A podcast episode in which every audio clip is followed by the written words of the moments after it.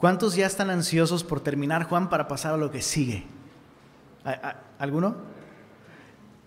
No. ¿Cuántos, ¿Cuántos no quieren que se acabe Juan? Así que no quiero que se acabe. Bueno, yo, yo estoy en, en ese equipo de los que no quieren que se acabe y por eso a partir de hoy vamos a estudiar un versículo solamente cada semana.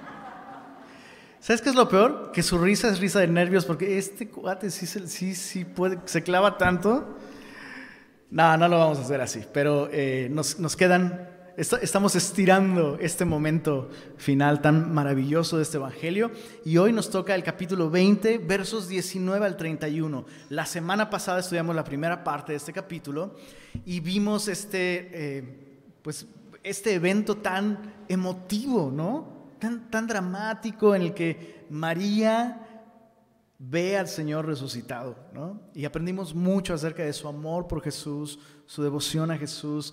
Eh, vimos también cómo eh, Jesús trató con cada uno, ¿no? No solo con María, sino también trató con, con Pedro y con Juan. Vimos a Juan llegar a, un lugar de fe, eh, no por lo que vio, sino por lo que no vio, ¿no? Vio la tumba vacía y dijo, sí, el maestro hizo lo que dijo que iba a hacer y él, él ya creyó.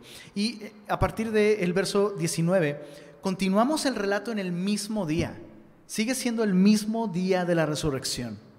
Y recordemos, por favor, que tanto Juan como los otros evangelistas tenían el propósito de ir armando un cuadro, cada uno aportando cosas distintas, no en un sentido contradictorio, sino distintas en un sentido complementario, ¿verdad? Los evangelios no se contradicen, se complementan.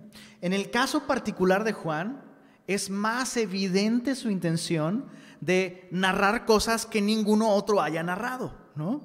Y justamente hoy vamos a encontrar una vez más un pasaje, eh, en este caso el, famoso pasaje de Tomás, Tomás, ¿no? Yo como Santo Tomás, se cita como si fuera versículo, pero no es. Yo como Santo Tomás, hasta no ver, no creer, ¿no? E, este recuento solo lo encontramos aquí, en el Evangelio de Juan. Entonces, eh, recordemos, recordemos esto, Juan está escribiendo con un propósito muy particular y Juan ha escogido ciertas cosas porque sirven a este propósito de eh, llevarnos, así como él llegó a un lugar de fe, llevarnos a un lugar de fe. Lo que tenemos ante nosotros hoy es el encuentro de Jesús con los discípulos. Jesús finalmente se aparece a todos los discípulos. Y sabemos por los otros evangelios que durante el día Jesús se apareció a varias personas. Sabemos que se le apareció a Pedro, tuvo una manifestación a Pedro. Sabemos que se le apareció a Cleofas y su amigo que no mencionaron el nombre caminantes, los caminantes a Emaús, ¿no? Y otros mm, varios discípulos daban reporte en este mismo lugar, en esta misma noche, daban reporte de que habían visto al Señor. Entonces, lo que tenemos aquí es, escucha esto, la primera reunión de domingo de una iglesia con Jesús resucitado. Y veremos cómo el Jesús resucitado y victorioso le da cuatro cosas a su iglesia cuando está reunida. Y leemos así desde el verso 19. Dice, cuando llegó la noche de aquel mismo día, el primero de la semana, estando las puertas cerradas, algunas traducciones dicen trancadas, en el lugar donde los discípulos estaban reunidos por miedo de los judíos, vino Jesús y puesto en medio les dijo, paz a vosotros. Y cuando les hubo dicho esto, les mostró las manos y el costado. Y los discípulos, dice el verso 20, se regocijaron viendo al Señor. Qué maravillosa primera reunión de domingo en la iglesia. Qué precioso momento. Ahora, lo, que me llama la atención es que eh, los discípulos están luchando con el miedo. Los discípulos están temerosos. Y uno puede más o menos tratar, eh, tratar de entender qué, es lo que les lleva a incluso estar encerrados con las puertas trancadas, que significa cerradas por dentro. Dice ahí, por miedo de los judíos. E, es, es, como lógico pensar, si acaban de crucificar a Jesús, o sea, los líderes judíos lograron lograron hacer que Roma descargara todo su poder para crucificar a nuestro maestro. ¿Quién va a seguir en esa cruz? Nosotros. O sea, eh, puede pasar en cualquier momento que alguien toque la puerta y venimos eh, con la autoridad del César, abran la puerta, ¿no? Crucificaron al maestro, ahora van a, van a atrapar a los seguidores. Ahora, humanamente hablando, eso sería de alguna manera hasta de esperarse, pero entonces la idea de estar todos reunidos en un mismo lugar, ¿se te hace una buena idea o una mala idea? Pues una muy mala idea, ¿no? Porque entonces ahí, o sea, ya agarran a todos. Pero, pero algo me asombra y algo es digno de imitar. Pese a que hay un peligro en, en sus mentes, un peligro real, sigue siendo una buena idea para ellos estar juntos. Y, Jesús, yo solo quiero observar, quiero que observes junto conmigo cómo es, es bastante evidente que Jesús está mostrándonos esto. Jesús va a honrar su promesa de que donde dos o tres están reunidos, aunque tengan miedo, pero están reunidos en su nombre. Dos o tres reunidos, aunque algunos dudan, pero están reunidos en su nombre. Dos o tres reunidos, algunos decepcionados. Dos o tres reunidos, algunos con culpa por haber traicionado y haberle fallado a su maestro, pero reunidos en su nombre. Jesús está en medio de ellos. Siempre lo mejor para la iglesia, siempre va a ser reunirse en su nombre. ¿Y qué es lo que Jesús hace cuando ellos se reúnen? Jesús se manifiesta, se, les muestra sus heridas. Eso es increíble. Jesús se manifiesta, les muestra sus heridas. ¿Qué otra revelación necesitamos de Jesús? Más que las evidencias de lo que su amor estuvo dispuesto a hacer para salvarnos. Y es entonces que viendo lo que Él hizo por nosotros, escuchamos este saludo. Para ellos era tan normal. Pasa a vosotros, shalom. Era completamente normal. Pero ese día, al ver las heridas, al ver su costado, al ver los vestigios de la corona de espinas en su frente, cuando Jesús les dice, pasa a vosotros, eso fue tan distinto. ¿Te imaginas escuchar de boca del Salvador, hey, me abandonaron, me fallaron? Big deal, yo ya lo sabía. Justamente, miren, tan así lo sabía que estas esta, miren la espalda, miren acá, cada una es para que ustedes puedan tener paz con Dios. Y tú y yo podemos experimentar la paz de Dios y la paz con Dios en tiempos a solas con Jesús, por supuesto. Pero, por favor, guarda esto en tu corazón semilloso. Hay un aspecto de la paz de Dios que es imposible experimentar si no es en medio del cuerpo de Cristo. Hay, algo inigualable. Hay, un aspecto de la paz de Dios que exclusivamente y únicamente se puede experimentar cuando estamos reunidos en su nombre y estando reunidos el Señor se manifiesta y nos muestra a todos sus heridas. Como resultado ellos se regocijaron viendo al Señor. Y, yo, yo me preguntaba, eh, o sea, el día de hoy ¿Te regocijaste de regresar? ¿Te, regocijaste de ver a tus hermanos? ¿Te regocijaste de cantar? Todo, todo eso es maravilloso. Pero sería incompleto si no nos regocijamos viendo al Señor. ¿Cuál es el motivo de tu regocijo cuando nos reunimos? Sí, no me malentiendan. Me encanta, me regocijo de verlos. De verdad. Ahora que nos fuimos eh, a, reuniones en línea, me acordaba de ustedes y, empezaba a cantar de lo profundo de mi alma. Tú eres la tristeza de mis ojos. Los extrañaba, chicos, de verdad. Pero lo que más extraño de la iglesia cuando se reúne no es a la iglesia, sino aquel que prometió estar en medio de ella y que nos muestra sus heridas cada vez que nos reunimos. ¿Qué es, lo, es lo primero que el Cristo resucitado y victorioso le da a su iglesia? Paz, paz, paz a vosotros. Bueno, ellos se, se regocijaron viendo al Señor, viendo sus heridas. Verso 21. Entonces Jesús les dijo otra vez, paz a vosotros. Me encanta porque tres veces en toda esta sección, tres veces Jesús les dice paz a vosotros. Jesús insiste en darnos paz, paz a vosotros. Como me envió el Padre, subraya esto en tu Biblia, por favor, así también yo os envío. Lo segundo que Jesús le da a su iglesia es una misión. Una vez resucitado les da su paz, paz a vosotros, fallaron, no se preocupen, para eso soy su Salvador. Paz a vosotros. Aquí está la muestra de que sus pecados han sido perdonados. Pero ahora tienen una misión.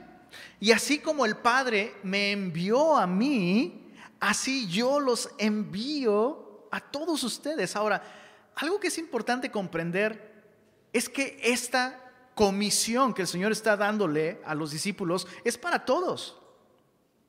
Podemos caer en el error de pensar que, ah, Jesús se lo está diciendo a los doce. No, los otros evangelios nos muestran que en este momento estaba reunido un grupo mucho más amplio que el de los doce, que dicho sea de paso, pues Judas ya no está, pero los doce sigue siendo el título del mismo grupo, ¿no? Entonces, eh, en este momento Jesús le está hablando a un grupo de discípulos mucho más amplio que los doce y les dice, como el Padre me envió, yo también, así también yo los envío. Y esto me enseña algo que quisiera de una vez, ahora sí que soltarlo así como va. Si tú eres cristiano, eres un misionero. Es así de simple. Jesús es el misionero de Dios el Padre. El Padre me envió, el Padre me apostoleó. Así como el Padre me envió en una misión, así también yo los envío a ustedes. Entonces, yo, yo quisiera preguntar, ¿cuántos aquí son cristianos? Manifiéstense, levanten su mano. ¿Cuántos cristianos hay aquí? Si tú eres cristiano, levanta tu mano. ¿Ok? Eso significa que eres misionero. Eres un misionero. Dios te ha enviado, Jesús te ha enviado como una extensión. Y eso es increíble. Tú eres una extensión de la misión de Jesús. Entonces la iglesia no necesita un ministerio de misiones, porque la iglesia es en sí mismo una misión. Cada creyente forma parte de la misión de Dios de alcanzar al mundo. Ahora, Jesús dice, e, esta frase es un motivo de meditarse por, por, toda la semana, toda la vida. Como el, así como el Padre me envió, así yo los envío. ¿Qué significa esto? Bueno, los siguientes versos nos van a dar la respuesta, pero antes de ver esos, estos versículos, déjame decirte algo que no podemos ignorar. Dios, el Padre, envió a Dios el Hijo en humildad y, con, un corazón, con una actitud, con una filosofía de servicio. Jesús mismo, la Biblia nos dice que Él, siendo Dios, se despojó a sí mismo tomando forma de hombre, ¿verdad? Y estando en la condición de hombre, se humilló, haciéndose obediencia, obediente hasta la muerte y muerte de cruz. Y esto me enseña que entonces no es posible, no, no podríamos ser cristianos efectivos en esta misión sino un corazón humilde y un corazón de servicio. una de las cosas que nuestra cultura más que nunca está alimentando es el orgullo de las personas. E, este es mi derecho, ¿no? Y mi voz y lo que siento importa más que todo. Y Jesús vino en un espíritu completamente distinto siendo quien más derechos tenía de ser adorado, de ser atendido, de ser escuchado, de ser respetado, de ser servido, no vino a ser servido, sino a servir y dar su vida en rescate por muchos. Entonces lo quiero decir una vez más, chicos, todos somos misioneros. Todos tenemos un encargo, todos tenemos una función, todos tenemos un lugar. Y no podemos ser cristianos efectivos si no nos despojamos de esta actitud de consumidores, en, la que vemos la iglesia y a los que no son iglesia como medios para conseguir una gratificación personal. Dios no nos llama a ser espectadores. Escucha esto. Dios no nos llama a ser espectadores de lo que Él va a hacer a través de unos cuantos. Dios nos llama a todos los que nos llamamos cristianos a ser parte de la misión. Eres un misionero. Ya eres un misionero. Ahora, yo sé que eso suena como, para algunos suena como, qué flojera. Yo nomás quiero que Dios me bendiga, ¿verdad? Para otros puede sonar como, es que si quisiera, pero ¿cómo? Soy, o sea, soy, soy tan deficiente, soy tan impotente, soy tan débil, soy tan, ¿no? Y, y como dicen por ahí, Dios no llama a los capacitados, sino Dios capacita a los que llama. Y es así como, como Dios nos envía. Jesús dice, como el Padre me envió, así yo los envío. ¿Cómo? Ahí viene la respuesta, verso 22. Habiendo dicho esto, sopló y les dijo, recibid el Espíritu Santo. A quienes remitiereis los pecados, les son remitidos, y a quienes se los retuviereis, les son retenidos. Como el Padre me envió, yo los envío. ¿Cómo nos envía Jesús? Número uno, con el poder de su Espíritu. Número dos, con la autoridad de su mensaje. Número uno, el poder de su Espíritu. Jesús sopla y les dice, recibid el Espíritu Santo. ¿Sabes? Para todo aquello a lo que Dios nos envía, Dios nos capacita. En el mismo mandamiento de Dios a hacer cualquier cosa, podemos tener seguro que Dios nos va a dar la capacidad también, los recursos. Y en este caso, no podríamos cumplir con esta misión sin el Espíritu Santo. Dios nos da el poder de su Espíritu. Ahora, quiero, quiero, que pienses en esto eh, por un momento. es, es el Espíritu de Cristo, es el Espíritu de Dios, es el Espíritu Santo. Y Jesús tuvo una vida tan asombrosa, tuvo una vida tan efectiva como misionero, o sea, literalmente el mundo es salvo por él. Y tuvo este ministerio tan efectivo porque dependió del poder del Espíritu Santo. Eso es algo que a veces no meditamos lo suficiente. Todas las cosas que Jesús hizo sirviendo al Padre como, como enviado, como misionero, las hizo no dependiendo de sus recursos divinos, porque Él se despojó de eso y se hizo hombre como tú y como yo. Todas las cosas maravillosas y hermosas que Cristo hizo, las hizo dependiendo de qué crees, del poder del Espíritu Santo. Y la Biblia nos dice que el mismo Espíritu que engendró a Jesús en el vientre de María, que lo encarnó ahí, el mismo Espíritu que lo llenó y lo capacitó para cumplir su ministerio maravilloso, el mismo Espíritu que levantó a Cristo de los muertos, mora en nosotros. Dios nos ha dado, al darnos su Espíritu Santo, el poder para vivir la vida que tú y yo deberíamos estar viviendo. Es maravilloso. Ahora, un par de, un par de notas eh, con respecto a este asunto de que Jesús sopla y les da el Espíritu Santo. Lo primero que quiero decir es que nadie más, nadie más que te sople y te diga te doy el Espíritu Santo, realmente te puede dar el Espíritu Santo. Si no trae una menta en la boca, te puede dar un susto, más bien. Pero Jesús al soplar, lo que está haciendo es hacer una referencia directa al Génesis. Cuando Dios formó al hombre del polvo de la tierra y después de darle forma, sopló en él aliento de vida y el hombre entonces fue un ser viviente. Esta es una declaración de deidad, número uno. Solo Dios puede darte el Espíritu Santo.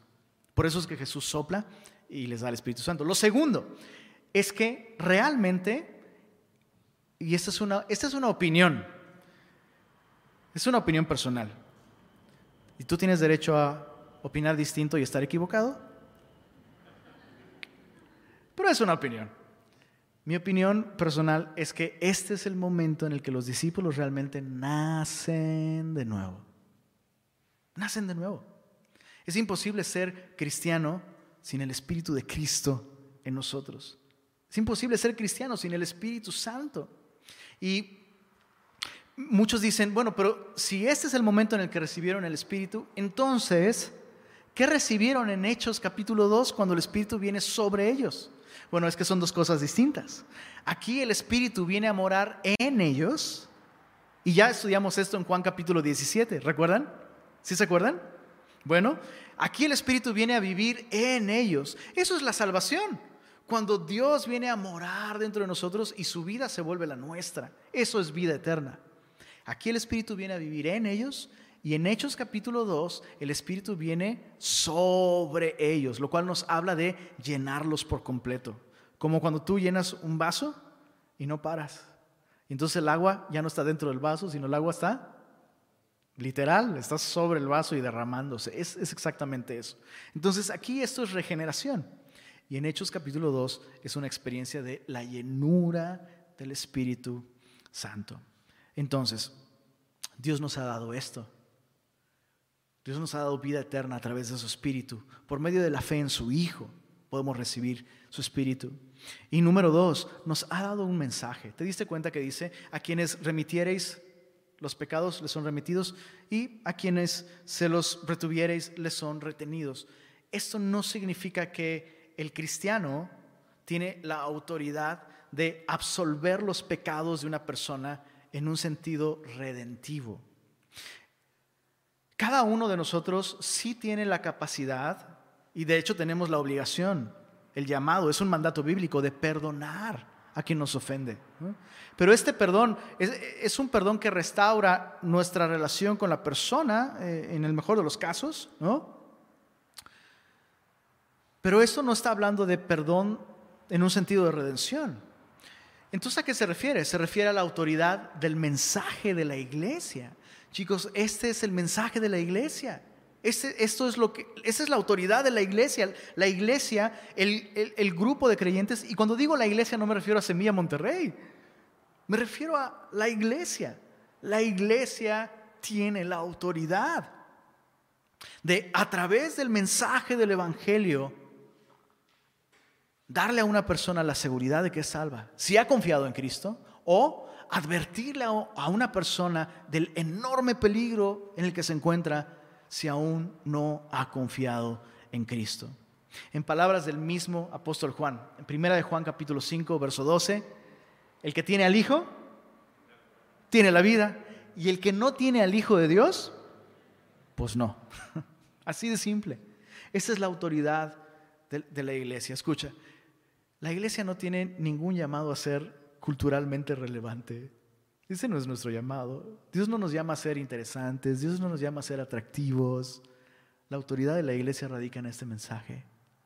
Hay perdón de pecados para la humanidad a través de lo que Cristo hizo por nosotros. Todo aquel que tenga al Hijo tiene la vida.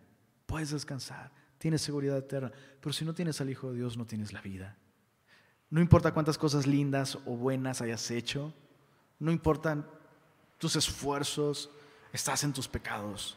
Ese, es un mensaje que tenemos tú y yo, la responsabilidad de llevar fielmente a aquellos que nos rodean. Eso es lo que Cristo le da a su iglesia, el Cristo resucitado. Continuando con el, con el relato, el verso 24, tenemos un pero. Ahora, eso indica un, cambio de tono muy drástico. Todo es fantástico, todo es maravilloso. Están reunidos, Cristo se les aparece, les muestra sus heridas, les da paz, les da una misión, les da poder, les da un mensaje, pero, mira esto, Tomás, uno de los doce, llamado Dídimo, subraya esto en tu Biblia, por favor. Y, lo haces así, a lo mejor hasta con penita, porque ya sabes para dónde va el mensaje. No estaba con ellos cuando Jesús vino. O sea, de todos los días en, los que Tomás podría haber faltado, este era el peor día para faltar, ¿estás de acuerdo? No estaba con ellos. Le dijeron pues los otros discípulos. Y, y esto, una vez más, no se refiere a los doce, sino a este grupo amplio le dijeron pues los otros discípulos, al Señor hemos visto. Él les dijo, gloria a Dios. ¿Cómo es, ¿Cómo es Él en su cuerpo resucitado? Quiero verlo. Dijo algo acerca de mí, me dio un mensaje. ¿Cuándo va a volver? No. Él les dijo, si no viere en sus manos la señal de los clavos y metiere mi dedo en el lugar de los clavos y metiere mi mano en su costado, no creeré. La actitud de Tomás es honestamente reprochable, es, una actitud de incredulidad. Chicos, hay una diferencia entre duda e incredulidad. La duda es normal, la duda es sana. Es más, la duda es la duda es una expresión de que, de que realmente estamos considerando el mensaje que estamos escuchando. Siendo honestos, el mensaje cristiano, el mensaje cristiano es difícil de creer en un sentido, siendo bien honestos. Y, en, en primer lugar, uno debería hacerse muchas preguntas porque el mensaje cristiano está jugando con cuestiones eternas, o sea, el destino eterno de nuestra alma. Uno no debería simplemente así como así, nomás, pues es que Él me dijo y listo. El mensaje cristiano es digno de considerarse. ¿Cuánto más la resurrección de Cristo, de la cual depende literalmente todo lo que está escrito aquí? Todo lo que sabemos de Dios, todo lo que sabemos del origen de la vida, todo lo que sabemos sobre la verdadera condición del hombre y su verdadero problema, todo lo que sabemos sobre la eternidad, todo pende de esta cosa, la resurrección de Jesús. Entonces, en un sentido está bien que uno tenga dudas. Y en ese sentido, cada, cada apóstol, cada discípulo tuvo dudas. No estaban predispuestos a creer. Pero lo que está haciendo aquí Tomás, eso es una cosa muy distinta. Esto no es duda, sino incredulidad. Y la incredulidad es la, ¿cómo decirlo? La determinación a no creer, pese a tener razones para hacerlo. Piensa, por, piensa en esto por un momento. ¿Cuántas personas le dijeron a Tomás, vimos al Señor?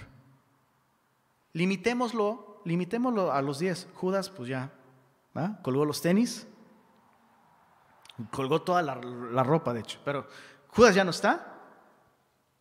Quedan los otros 10 y Tomás.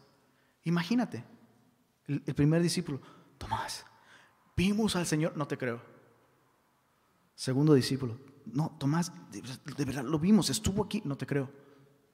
Tercer discípulo, Tomás, yo también lo vi, no te creo. Cuarto discípulo, Tomás, no, no, puedes ignorar esto. El Señor estuvo en, no te creo. El quinto discípulo, y puedo seguir así hasta, o sea, hasta te harta, ¿no? ¿Cómo, puedes, cómo puedes tomar esa actitud con personas que conoces, que son confiables y las evidencias son honestamente son suficientes. Pero aún más, ¿te diste cuenta de lo que Tomás está demandando para creer? O sea, Tomás está pidiendo una, una prueba muy específica. Si no, leámoslo de nuevo, si no viere en sus manos la señal de los clavos, y hasta ahí dices, órale, pues va. Pero el cuate va más allá. Y si no metiere mi dedo en el lugar de los clavos y metiere mi mano en su costado, no creeré. Eso es terrible. Mientras yo meditaba en esto, escribí una pregunta en mis notas. ¿Cómo se atreve a hablar así de las heridas del maestro? O sea, a mí, eh, eh, eh, esta demanda de esta prueba y verificación de datos para creer, Se me hace una manera muy cínica de decir, Nel. O sea, ni siquiera verlo y ver sus heridas sería suficiente. Y honestamente, quiero preguntar esto con toda honestidad.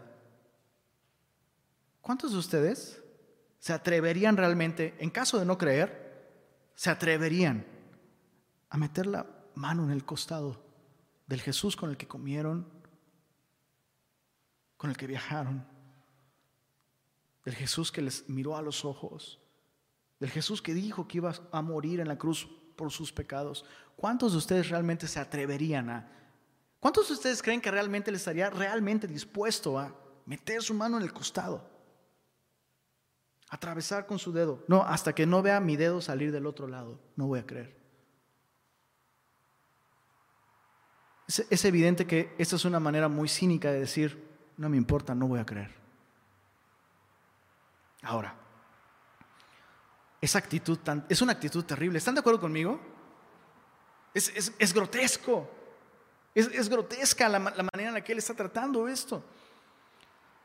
Y su condición, su actitud, no, en mi opinión, no está desconectada de su ausencia en la reunión de los santos. ¿Dónde estaba el día que Jesús se apareció a, sus discípulos? El día en el que todos, todos estaban reunidos. ¿Dónde estaba? Juan ni, ni alaba ni condena el hecho de que él no estuviera, pero la pregunta permanece en el aire. ¿Valía la pena estar en cualquier otro lugar? ¿Existe alguna respuesta que pudiera justificar? O sea, Tomás no tenía, Tomás no tenía el pretexto de, no, es que tenía síntomas de COVID y por lo menos, el día de hoy eso está bien, quédate en casa, qué bueno que no estuviste. Pero, pero en ese momento, ¿a dónde más podrías estar tú? Después de, después de lo que pasó, sino con aquellos que caminaron con Jesús y que amaron a Jesús. Pero Él no está ahí. Una vez más, ¿qué respuesta podría dar Él que uno pudiera decir, ah, no, pues sí, valía la pena faltarse a la reunión? Ninguna. Ninguna. No vale la pena ninguna otra cosa que estar donde Jesús está. Y todo esto para insistir en la importancia. Necesitas la iglesia necesitas la iglesia. O sea, aquí ni siquiera aplica el, bueno, pues Jesús está en todos lados. No, Tomás. En ese momento Jesús estaba aquí entre nosotros. Importante. Bueno, veamos qué va a hacer Jesús con Tomás.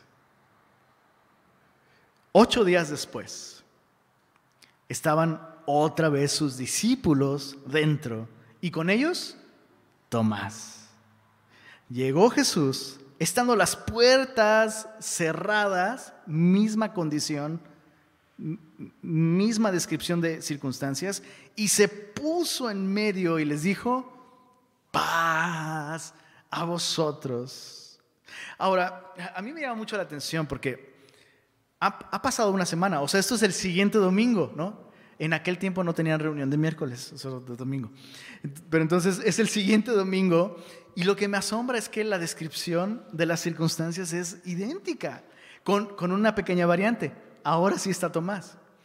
Entonces, esa es una teoría, simplemente una teoría. Pienso que quisieron darle a Tomás, ahora sí que, el beneficio de la duda. Ah, pues si dudas, pues órale, vamos a hacer igualito que la vez pasada para que veas puertas trancadas por dentro para que no pienses que alguien más que se parece a Jesús, todo, vas a ver.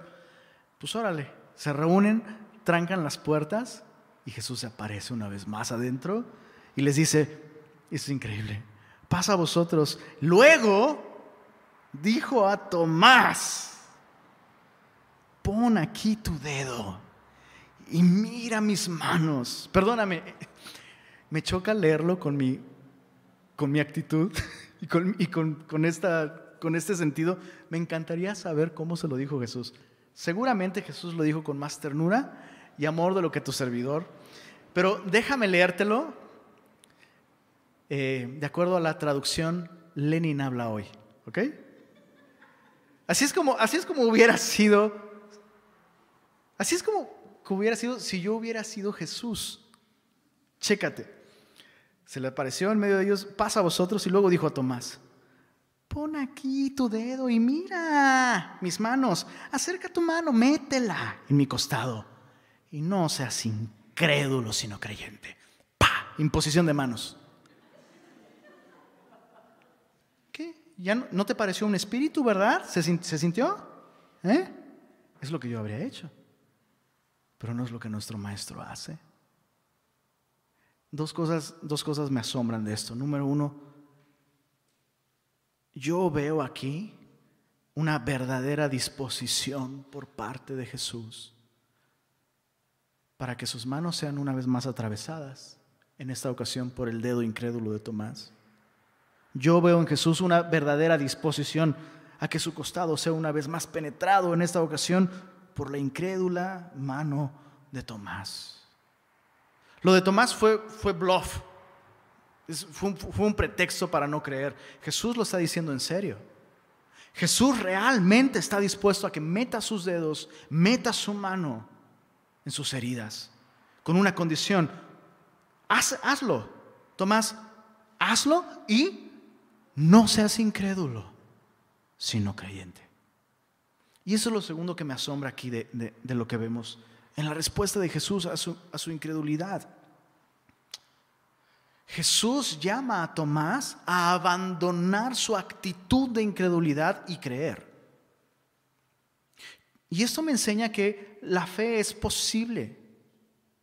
Si Dios llama al hombre a creer, ¿no crees tú que sería, sería injusto de parte de Dios decir, o sea, el mensaje de Jesús fue, arrepentidos sí, creed al Evangelio. Y ahí tenemos una vez más, una vez más, ¿no? Ah, el famoso tulipán de, de la teología reformada. Teología reformada no es evangelio, insisto, no tengo, no tengo algo en contra de ellos, ni en contra de la teología reformada. Hay cosas muy útiles, pero la teología reformada no es evangelio. Y la teología reformada no salva. Cristo salva.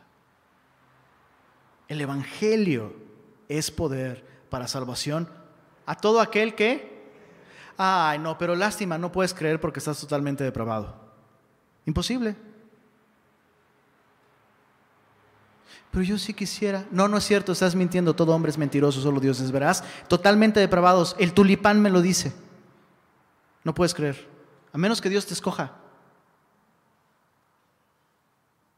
Yo no veo esto en la Biblia, chicos. Tengamos cuidado. Eh, respeto, respeto si tú tienes esas posturas. Pero eso no está en la Biblia. Yo veo aquí un llamado de Jesús, hey, déjate de esas actitudes. ¿Y qué es lo que, qué es lo que hace falta? Va, dale, pero cree. Tú puedes tomar la decisión hoy, Tomás, y puedes creer. Puedes creer. Vamos a ver al final del Evangelio que eso es lo mismo para todos aquellos que han escuchado este mensaje. Cada persona que ha escuchado el Evangelio, al escuchar el Evangelio recibe la posibilidad de escoger la fe. Y eso es importante tenerlo claro, porque muchas personas, a, lo mejor tú fuiste alguno de ellos en el pasado, o a lo mejor eres uno de ellos en el presente, que dicen, es que yo sí quisiera creer, pero no puedo. ¿Has escuchado? Y de pronto tú como cristiano escuchas esto y, ah, no, pues, pues voy a orar por ti. No, digo, ¿cómo que no puedes? Es una decisión. Es una decisión. Debes decidir poner tu confianza en Jesús. Decides poner tu confianza en un avión cuando subes y no lo entiendes todo. Decides poner tu confianza en que el horno de microondas no va, ni siquiera sabes cómo, nadie sabe cómo funcionan los hornos de microondas. Y los usan. ¿No? Tenemos muchas más razones para poder confiar en Jesús. Es una cuestión de elección. De acuerdo a este pasaje, en este momento lo que se enfatiza es que el hombre puede escoger la fe y puede tomar la decisión de abandonar una actitud cínica de incredulidad. Ahora antes de dejar antes de dejar a Santo Tomás, el famoso versículo, yo como Santo Tomás. A ver la seguridad de la salvación, navegantes. Antes de, dejar a Santo Tomás, ¿no? Hay algo bueno que debemos aplaudirle a Tomás su honestidad para decir no creo. Hubiera sido muy fácil para él simplemente llevarle la corriente a todos y decir, ah, sí, gloria a Dios, amén, amén, gloria a Dios, Cristo vive. Sería muy fácil haber hecho eso. Qué bueno que no lo hizo. Qué bueno, número uno, porque se vuelve un ejemplo para todos aquellos que están luchando con, con una actitud de incredulidad. Puedes abandonar eso y creer, solo decídelo. Pon tu confianza en Jesús. Pero número dos, para advertirnos sobre algo importante. Si entre no solo los discípulos, sino entre los apóstoles había alguien tan escéptico, ¿será posible que en la iglesia al día de hoy haya escépticos? ¿Será posible que haya personas que se identifican, se llaman cristianas, pero realmente no han creído y todo lo que han hecho es, oye, ¿y tú crees? Sí, pues, pues, pues es lo que mis abuelos nos heredaron, pues es lo que así me educaron mis papás, ¿no? Por eso es que el día de hoy hay tantas, eh, tantas bajas cristianas por este asunto que hoy se conoce como deconstrucción cristiana. Y si tú estudias cada caso, eh, hay, muchísimas figuras públicas y conocidas dentro del cristianismo, personas que han publicado libros, personas que han hecho música, personas que han pastoreado iglesias. Hay una enorme cantidad de personas que en un momento se identificaban como cristianas y después, no, no, es que no. Siempre hubo algo que no, entonces empecé a deconstruir mi fe y, y el común denominador es que son personas que crecieron en un hogar cristiano y eso es interesante. Solo un paréntesis. Papás cristianos, denle la libertad a sus hijos de ser honestos. De ser honestos. Denles la libertad a sus hijos de expresar sus inquietudes, sus obstáculos para creer. Denles a sus hijos la libertad de hacer preguntas la verdad es a prueba de todas las preguntas que puedas. El Evangelio puede, el Evangelio se sostiene ante el escrutinio más feroz y más crítico, siempre y cuando sea honesto. No le tengas miedo, es terrible. Eh, eh, no, no, no deberías preguntar eso. ¿Cuándo te enseñé yo? Y lo vuelves una cuestión de ti y de la tradición familiar y pierdes de vista que lo que está en juego es la salvación eterna y el alma de tus hijos. Y aquellos que son muy jóvenes y aquellos que no son tan jóvenes pero que se han criado en hogares cristianos y tienen preguntas, yo solo puedo decirles, las respuestas están ahí en Jesús. Haz preguntas. Tal vez, tal vez lo que le hace falta a tu vida cristiana es reconocer que tienes algunas preguntas, admitirlo y venir a Jesús con ellas. Porque la, la solución es esta. Mira a Jesús. Mira la persona de Jesús. Todo se sostiene. Cada cosa difícil de fe se resuelve y se sostiene en la persona de Cristo.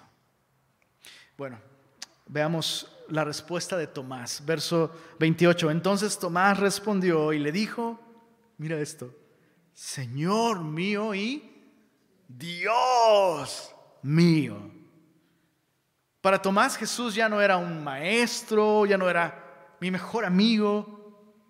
Para Tomás a partir de ese momento Jesús se convirtió en su amo y Señor.